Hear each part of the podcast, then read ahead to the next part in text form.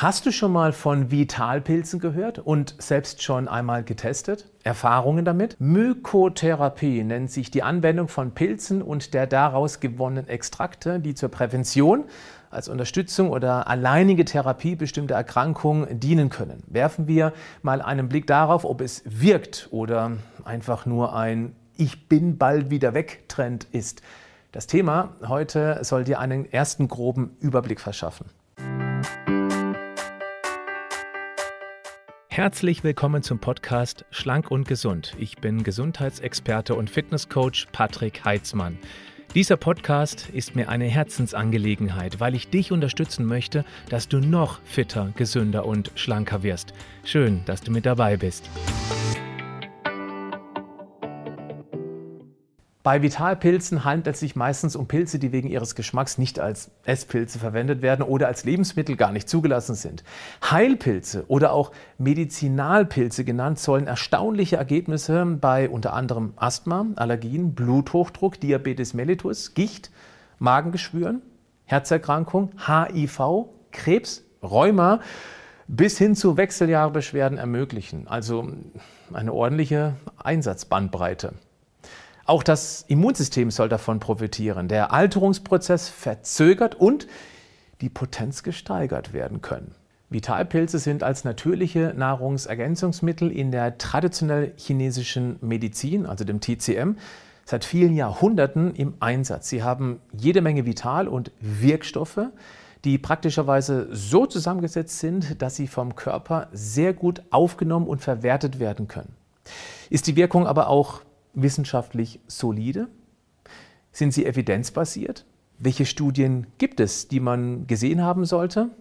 Naja, es gibt tausende wissenschaftliche Studien rund um Vitalpilze, ihre Inhaltsstoffe und deren Einsatzgebiete. In asiatischen Ländern werden Pilze wie der Raupenpilz oder Schmetterlingstramete und der Lackporling schon lange in der traditionellen Medizin angewendet und schon seit den 1960er Jahren zunehmend wissenschaftlich erforscht. Auch in der europäischen Pflanzenheilkunde wurden und werden Pilze eingesetzt.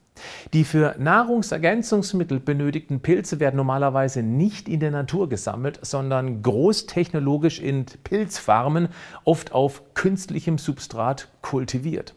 Mögliche Effekte von Heilpilzen beruhen auf der Wirkung von sekundären Pflanzenstoffen wie beispielsweise Lektinen, Beta-Glucanen, Ergosterol oder der Aminosäure Arginin.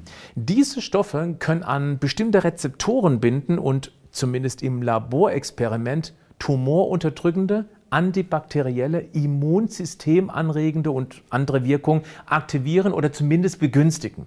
Dabei kann immunanregend, aber auch bedeuten, dass allergische Reaktionen hervorgerufen werden können. Je nach Pilzart können unterschiedliche Substanzen von Interesse sein. Beta-Glucane wie das Lentinan aus Shiitake sind Bestandteile der Pilzzellwände und bestehen aus speziell verzweigten Zuckermolekülen.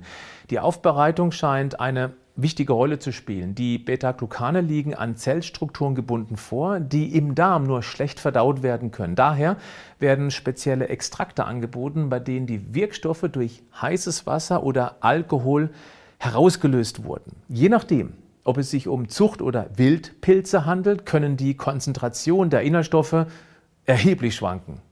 Die verwendeten Pilzarten, die Art der Aufbereitung, die pharmazeutische Qualität und die Art der Verwendung, also in frischer Form, Trockenextrakt, orale oder intravenöse Anwendung, unterscheiden sich so stark, dass keine allgemeingültige Aussage über Dosierung, Anwendungszeitraum, Wirkung und auch Nebenwirkungen möglich sind.